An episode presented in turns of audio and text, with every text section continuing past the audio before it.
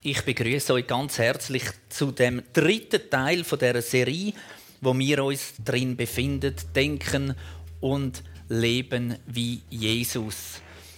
Eine Frage gerade mal vorweg: Immer am Schluss vom Gottesdienst darf man sich ja einen Kleber holen und dann darf man den in sein Büchlein einkleben. Immer wenn man da war.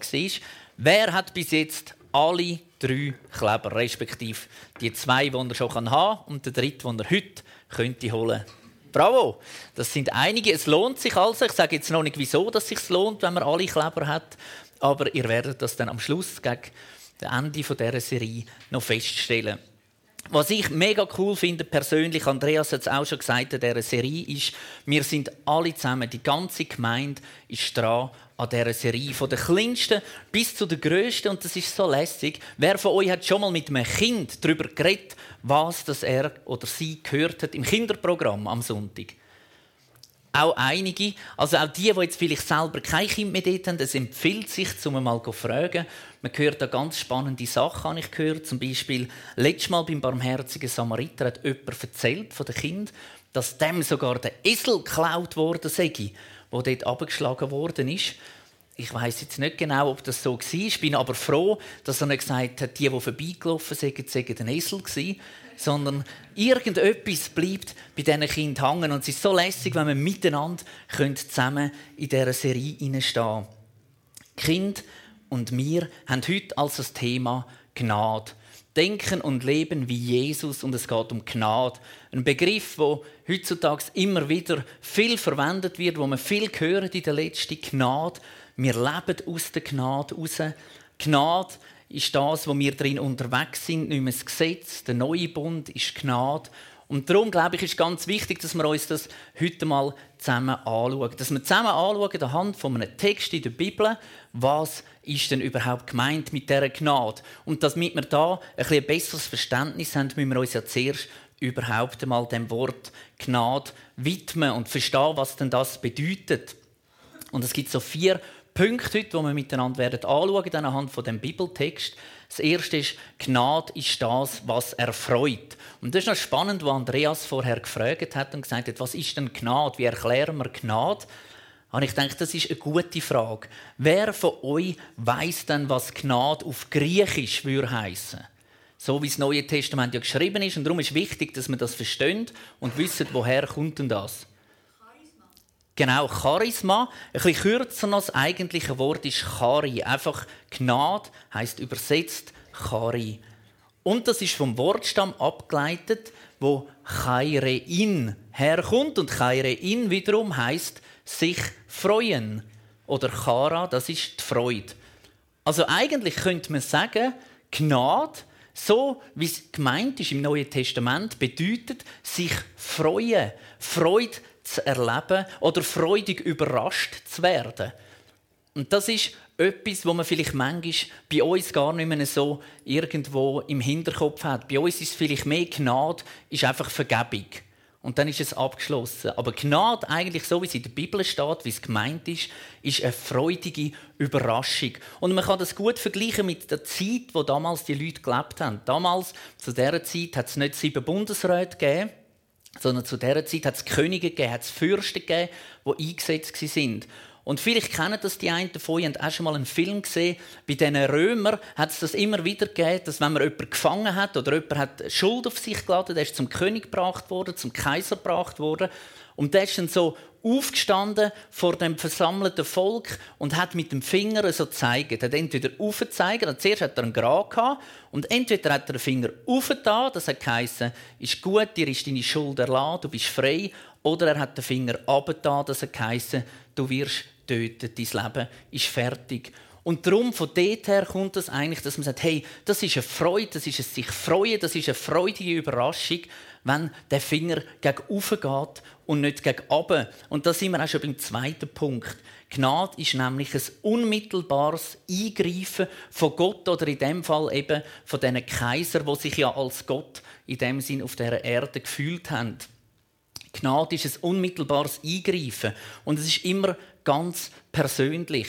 Wenn der König oder der Kaiser früher gekommen ist und dir eine Schuld erlassen hat, dann ist das sehr etwas Persönliches gewesen, wo er dir geschenkt hat. Das können so weit gehen, dass er sich über sämtliche Instanzen, über sämtliche Gerichtsstellen hinweggesetzt hat, hat der König und der Kaiser also dürfen Schulden vergeben, hat dürfen Leben weiterleben lassen oder eben Leben beenden, ohne dass er sich von Behörden irgendwo abhängig machen musste.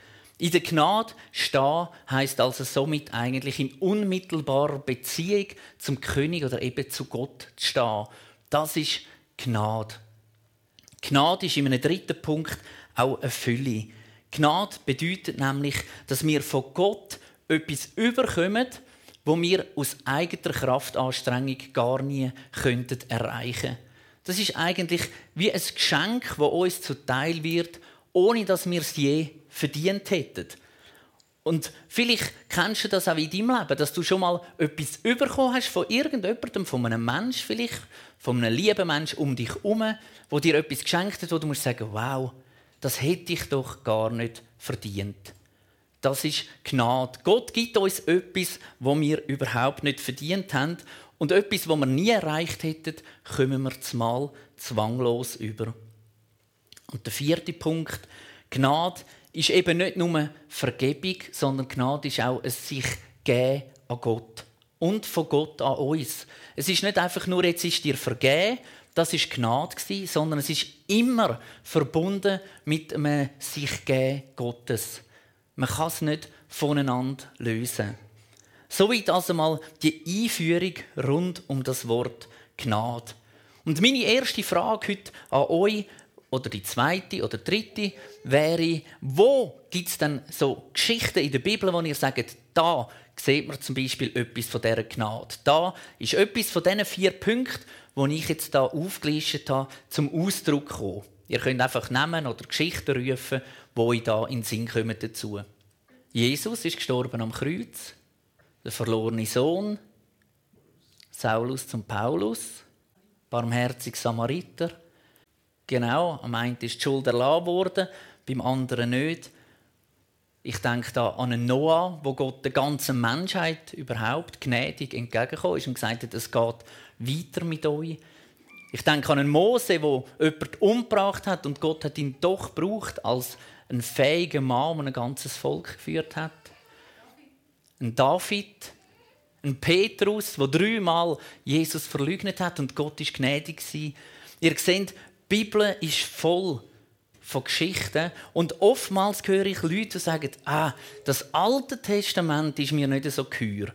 Dort ist immer Mord und Totschlag. Aber auch dort kann man Geschichten finden, wo es um die Gnade geht. Wo man die Gnade von Gott sieht, wie eben bei einem Noah, wo er sagt, hey, ihr Menschen, ihr wollt mich nicht. Aber ich will euch. Und darum fangen wir nochmal an zusammen. Darum gebe ich meine Gnade in euer Leben hinein. Gnade ist also ein Wesenszug von Gott. Genauso wie Liebe ist er auch gnädig. Er kann nicht anders. Und es wird sich auch nie ändern.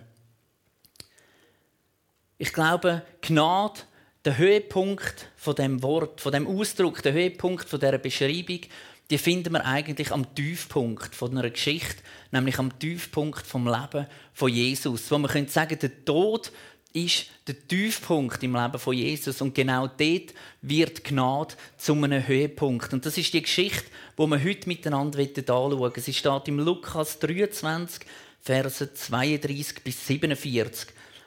Und dort steht Folgendes geschrieben. Auch zwei andere Männer, beides Verbrecher, wurden abgeführt, um mit ihm hingerichtet zu werden. Schließlich kamen sie an einen Ort, der Schädelstätte heißt. Dort wurden alle drei gekreuzigt. Jesus in der Mitte und die zwei Verbrecher rechts und links von ihm. Jesus sagte, Vater, vergib diesen Menschen, denn sie wissen nicht, was sie tun. Und die Soldaten würfelten um seine Kleider. Das Volk schaute zu, während die führenden Männer lachten und spotteten. Er hat andere gerettet, sagten sie, soll er sich jetzt doch selbst retten, wenn er wirklich Gottes Auserwählter, der Christus ist. Auch die Soldaten verhöhnten ihn. Sie gaben ihm Weinessig zu trinken und riefen ihm zu, wenn du der König der Juden bist, rette dich doch selbst. Über ihm am Kreuz wurde eine Inschrift mit den Worten angebracht, dies ist der König der Juden. Einer der Verbrecher, die neben ihm hingen, spottete, Du bist also der Christus? Beweise es, indem du dich rettest und uns mit. Doch der andere mahnte, Hast du nicht einmal jetzt Ehrfurcht vor Gott, da du den Tod vor Augen hast? Wir haben für unsere Vergehen den Tod verdient, aber dieser Mann hat nichts Unrechtes getan. Dann sagte er, Jesus, denk an mich, wenn du in dein Reich kommst. Da antwortete Jesus, ich versichere dir, heute noch wirst du mit mir im Paradies sein. Inzwischen war es Mittag geworden, und Dunkelheit legte sich über das ganze Land bis um drei Uhr nachmittags. Die Sonne hatte sich verfinstert. Plötzlich zerriss der Vorhang im Tempel. Jesus rief, Vater, ich lege meinen Geist in deine Hände. Und mit diesen Worten starb er. Der Hauptmann der römischen Soldaten, der die Hinrichtung überwachte, sah, was geschehen war, lobte Gott und sagte, dieser Mann war wirklich unschuldig. Und die vielen Zuschauer, die zur Kreuzigung gekommen waren und alles miterlebt hatten, was geschehen war, gingen voll Reue wieder nach Hause.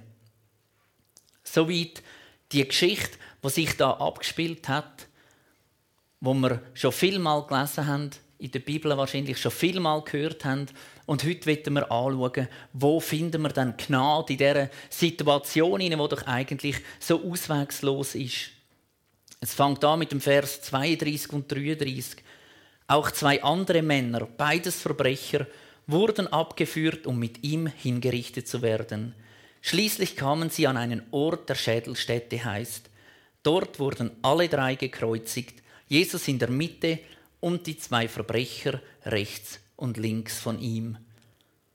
Wenn wir das lesen, die Geschichte lesen, dann ist das nicht einfach eine Kreuzigung oder ein Todesurteil, das da vollstreckt wird, wo noch zwei weitere dabei sind, sondern das hat ein Zeichen. Das ist ein Zeichen, das gesetzt worden ist.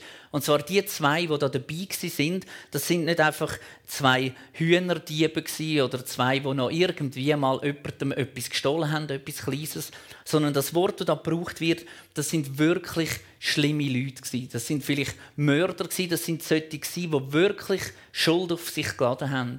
Und dass es da zum Ausdruck kommt, ist eigentlich eine weitere Schande für Jesus. Das eine ist, er wird hingerichtet, obwohl er nichts dafür kann. Und als wäre das nicht genug schlimm, tut man ihm links und rechts noch jemand an die Seite, wo von der untersten Schicht im Volk ist, wo wirklich befleckt ist, wo Sünde hat, wo Fehler gemacht hat, wo Schuld auf sich geladen hat. Und es war wie ein Zeichen, das zum Ausdruck bringt, du, Jesus, in der Mitte, du bist einer von denen, du bist nicht besser als die Verbrecher, die da links und rechts mit dir gekreuzigt werden. Es ist nicht einfach nur gerade Zufall gewesen, dass man noch zwei hat, sondern es ist bewusst ein Zeichen gewesen, zum zeigen, der, der da hängt, ist nicht besser wie der links und der rechts wo da mitkreuzigt wird.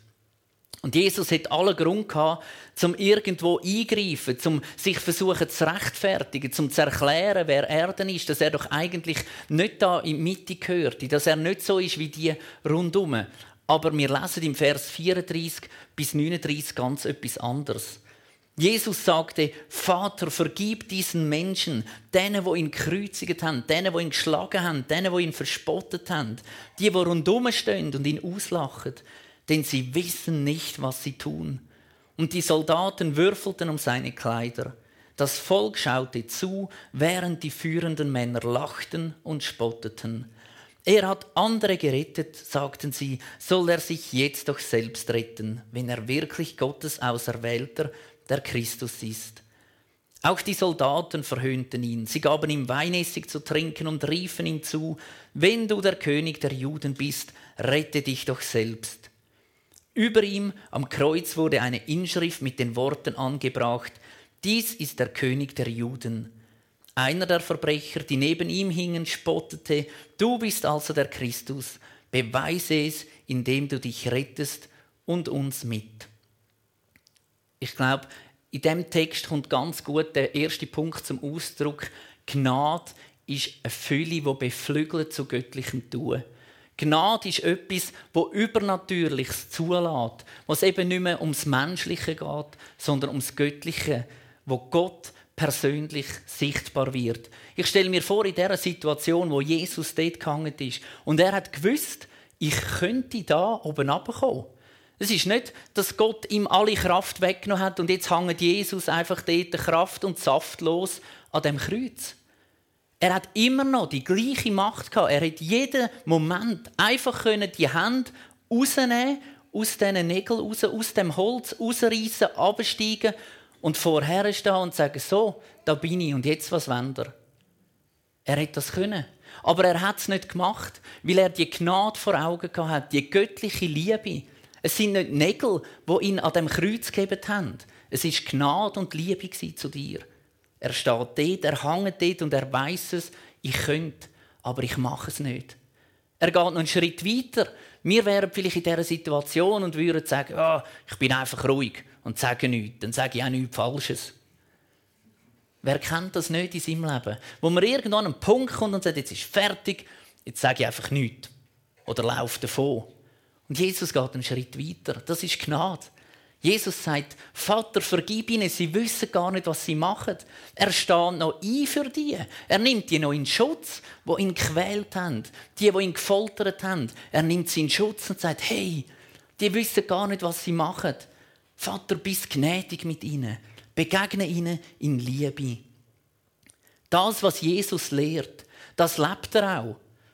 Matthäus 5,39 sagt er, wenn dich jemand auf deine rechte Backe schlägt, dem biete die andere auch an. Wenn dir jemand auf die linke Backe schlägt, dann heb ihm auch die andere her. Und das hat er nicht einfach gesagt und denkt, ja, das tut ja dann dir weh, wenn du das machst, sondern das hat er eins zu eins in seinem Leben vorgelebt nachher. Dann, wo sie ihn geschlagen haben, auf die eine Seite, hat er die andere hergegeben am Vater und gesagt, hey, nimm's auf mich. Sie wissen nicht, was sie machen.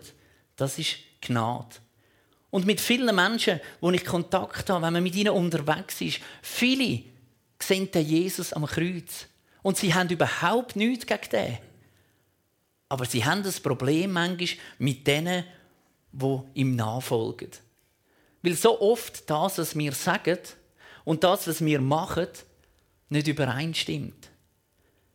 So oft gibt es auch in meinem Leben, dass die Sachen, die ich sage, versuche ich irgendwie zu machen, aber ah, es klappt manchmal gleich nicht. Und das ist das, was Menschen enttäuscht. Und das ist das, was ich glaube, an Jesus so anziehend war. Man hat gemerkt, was er sagt, das lebt er. Das passt eins zu eins zueinander. Und ich wünsche mir, dass wir immer mehr in das Bild einkommen von Jesus. Dass das, was wir sagen, dass das, was wir ausdrücken, auch darf übereinstimmen mit dem, wo Jesus für unser Leben parat hat. Und es ist Gnade, dass er mit uns unterwegs ist, dass er jeden Tag wieder sagt, hey, ich komme mit dir auf den Weg. Ich weiß, was du gestern gemacht hast. Es ist nicht okay gewesen, aber heute machen wir es besser und er startet wieder mit dir in den Tag ein. Die Geschichte geht weiter im Vers 40 bis 43. Doch der andere mahnte, hast du nicht einmal jetzt Ehrfurcht vor Gott, da du den Tod vor Augen hast? Wir haben für unsere Vergehen den Tod verdient, aber dieser Mann hat nichts Unrechtes getan. Dann sagte er, Jesus, denk an mich, wenn du in dein Reich kommst. Da antwortete Jesus, ich versichere dir, heute noch wirst du mit mir im Paradies sein. Wenn man die paar Verse liest, ich glaube, das ist die schönste Geschichte, was es gibt in der ganzen Bibel, die kürzeste Geschichte, was es gibt in der ganzen Bibel, wo Gnade eins zu eins so gut beschrieben wird, so gut aufgezeigt wird, so gut erklärt wird, wie dass man die Gnade kann empfangen kann, wie sonst nie nicht in der ganzen Bibel. Es sind drei Verse, wo wir lernen können, wie dass man Gnade kann empfangen kann. Wir haben also auf der einen Seite den Übeltäter, den Mörder, wo Jesus verspottet, und auf der anderen Seite haben wir einen zweiten, auch der hat eigentlich in Anführungs- und Schlusszeichen nichts mit Jesus zu tun. Und dann geht es aber los im Vers 40. Er hat Einsicht und sagt, hey, nicht einmal jetzt, wo der Tod vor Augen ist, siehst du ein, dass du schuldig bist. Im Vers 41, wir haben für unsere Vergehen den Tod verdient. Das ist der erste Punkt, wenn man Gnade empfangen will. Wir müssen einsichtig werden und merken, hey, wir haben Schuld. Ob du das willst oder nicht, das spielt keine Rolle. Du hast das einfach. Es spielt auch keine Rolle, ob du erst 15 bist oder ob du schon 65 bist. Das kommt nicht im Laufe der Jahre, sondern das kommt einfach, wenn man da ist. Wir haben Schuld in unserem Leben. Und das ist der erste Punkt. Vers 41, der ist einsichtig und sagt, wir haben für unsere Vergehen den Tod verdient. Im gleichen Vers noch sagt er, dieser Mann hat nichts Unrechtes getan. Punkt 1, Schuld eingesehen. Punkt 2, der Glaube. Der Mann, der hat nichts Falsches gemacht. Das glaube ich. Ein Vers später, wo Gottes Gnade persönlich wird. Jesus, denk an mich, wenn du in dein Reich kommst. Bis dahin ist eigentlich noch alles nachvollziehbar. Er merkt, hey, ich habe Schuld in meinem Leben. Er glaubt, Jesus ist der Sohn von Gott. Er spricht es aus und sagt, denk an mich wenigstens, wenn denn du im Himmel bist. Und der vierte Punkt nachher, und das ist Jesus, das ist Gnade, das ist die Fülle wieder, wo über unseren Verstand ausgeht. Jesus sagt nicht, ja, ist okay, wenn ich dann im Himmel bin und gerade einen Moment Zeit habe, denke ich dann an dich, wo nicht im Himmel ist. So ist Jesus nicht. Jesus sagt dort, wahrlich, ich sage dir, heute wirst du mit mir im Paradies sein. Das ist viel mehr, als der am Kreuz eigentlich gefragt hat. Der am Kreuz hat gesagt, denk an mich. Und Jesus hat gesagt, hey, ich denke nicht an dich, du bist dabei. Du wirst mitkommen. Und wenn wir den Mann anschauen, an dem Kreuz, der, wo Jesus angeschaut hat, was hat er gesehen? Ich habe mir mal überlegt, wenn der so dort war und Jesus ist nebendran am Kreuz gehangen. Und jetzt hat er übergeschaut und sagt ja nachher, hey, du stehst kurz vor dem Tod und schaust den an und erkennst nicht, dass das Gottes Sohn ist. Ja, also, wenn der da übergeschaut hat, da hast du jetzt also wahrscheinlich nicht Gottes Sohn gesehen. Da ist Jesus gehangen, Blut überströmt, geschlagen, gefoltert kurz vor dem Tod. Und das ist das, was er angeschaut hat. Das ist das, was er gesehen hat. Und nachher sagt er, das ist der Sohn von Gott, das ist der König. Wie hat er das gesehen? Jesus muss also sogar in dieser Situation etwas ausgestrahlt haben, wo grösser war als all das, was wir je könnten begreifen. Jesus ist ja Hand und Füße gefesselt Er ist angenagelt an das Kreuz. Die Jünger haben ihn verlassen, sie sind weggerannt vorher, sie sind irgendwo weit weggestanden. Und dann hängt einer da nebendran am Kreuz und der sagt, und das ist alles, was wir machen zum Gnade empfangen. Der sagt, das ist der Sohn von Gott. Ich habe Schuld in meinem Leben, denk an mich. Fertig. Die drei Sachen. Im Römer 10, 10 wird es noch verkürzt. Dort heißt es nämlich, hey, wer von ganzem Herzen glaubt und das auch bezeugt, der wird es empfangen.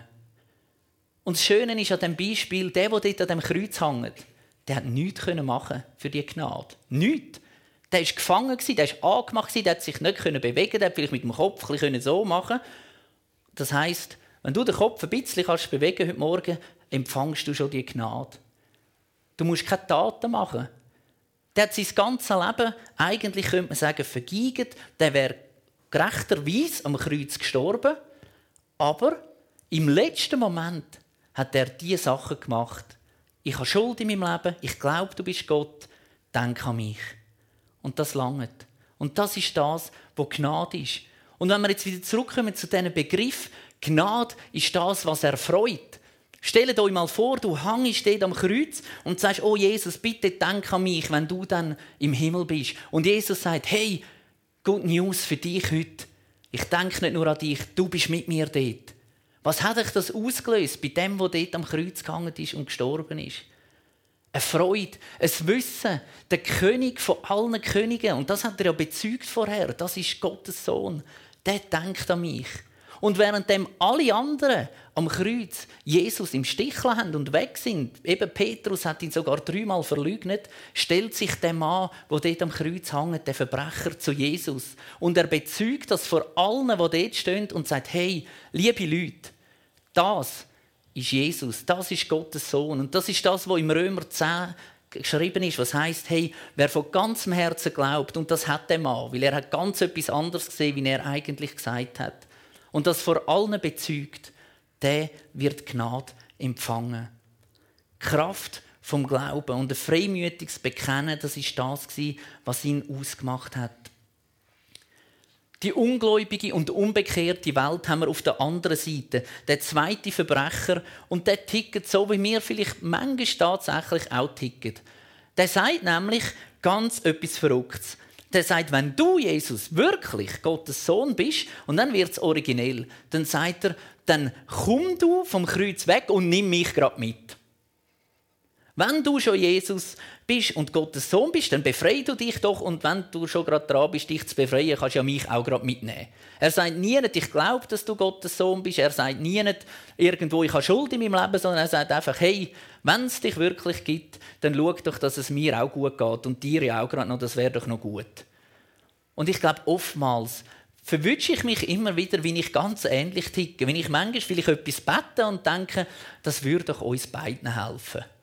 Irgendwie. Das wäre doch noch originell. Das würde helfen, dass du bekannter wirst und es würde helfen, dass ich noch ein bisschen bekannter werde. Und dann sind wir beide bekannt und das ist doch schön. Genau so hat der gedacht dort am Kreuz.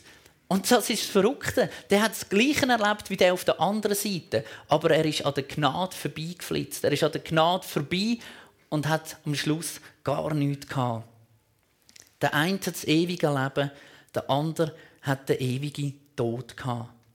Spannend ist auch, dass beim Lukas dann im Vers 43 das letzte Wort, wo Jesus an die Menschen gerichtet hat, ist das, was er dem Mann sagt, dort am Kreuz, wo er sagt, wahrlich, wahrlich, ich sage dir, heute wirst du mit mir im Paradies sein. Das sind die letzten Worte, bevor Jesus gestorben ist. Und die ersten Worte im Lukas-Evangelium, wo man überhaupt lesen, dass Jesus etwas gesagt hat, ist dort, wo ihn die Jünger, respektive ihn die Eltern gesucht haben. Und dann sagt er zu den Eltern, warum habt ihr mich gesucht? Im Vers 49 fragte er, ihr hättet doch wissen müssen, dass ich im Haus meines Vaters bin. Es schließt sich wie ein Kreis. Es fängt an, indem dass Jesus seinen Eltern sagt, hey, ich bin doch im Haus vom Vater, dort gehöre ich her. Und es hört auf mit dem letzten Satz von Jesus, bevor er stirbt, wenn er sagt, hey, ich sage dir, heute wirst du mit mir im Paradies sein. Von dort, wo ich komme, dort, wo ich hergehöre, dort gehe ich wieder her und du bist mit dabei. Das ist Gnade. Im Vers 44 bis 47 steht, Inzwischen war es Mittag geworden und Dunkelheit legte sich über das ganze Land. Bis um drei Uhr nachmittags. Die Sonne hatte sich verfinstert. Plötzlich zerriss der Vorhang im Tempel. Jesus rief, Vater, ich lege meinen Geist in deine Hände. Und mit diesen Worten starb er. Der Hauptmann der römischen Soldaten, der die Hinrichtung überwachte, sah, was geschehen war, lobte Gott und sagte, dieser Mann war wirklich unschuldig. Jesus hat, nachdem er zu den Menschen geredet hat, nochmal zum Vater geredet. Und dann ist er gestorben. Er ist heimgegangen, dorthin, wo er hergekommen ist. Und der Hauptmann, der hat alles mit überkommen. Alles, was wir vorher gelesen haben, wie da gewürfelt worden ist um das Gewand von Jesus, wie ihn die Leute verspottet haben, wie sie gelacht haben über ihn, das hat er alles zusammen gesehen. Das hat er alles zusammen gehört. Und er kommt am Schluss zu einer Aussage, wo er sagt, hey, ich preise Gott. Und er sagt, wie wir da lesen können, dieser Mann war wirklich unschuldig. Er lobte Gott. Er hat nicht einfach gesagt, oha, jetzt haben wir, glaube ich, einen Fehler gemacht. Sondern er hat Gott gelobt. Er hat erkannt, hey, der, der da gestorben ist, das ist Gottes Sohn. Und es ist ein Bekenntnis in dem Vers, im Vers 47, wo eine Brücke schlägt zu ganz am Anfang, wo Jesus verurteilt wird von Pilatus, wo der sagt: Hey, der Mann hat keinen Fehler an sich. Ich wasche meine Hände in Unschuld, weil der hat nichts Falsches gemacht.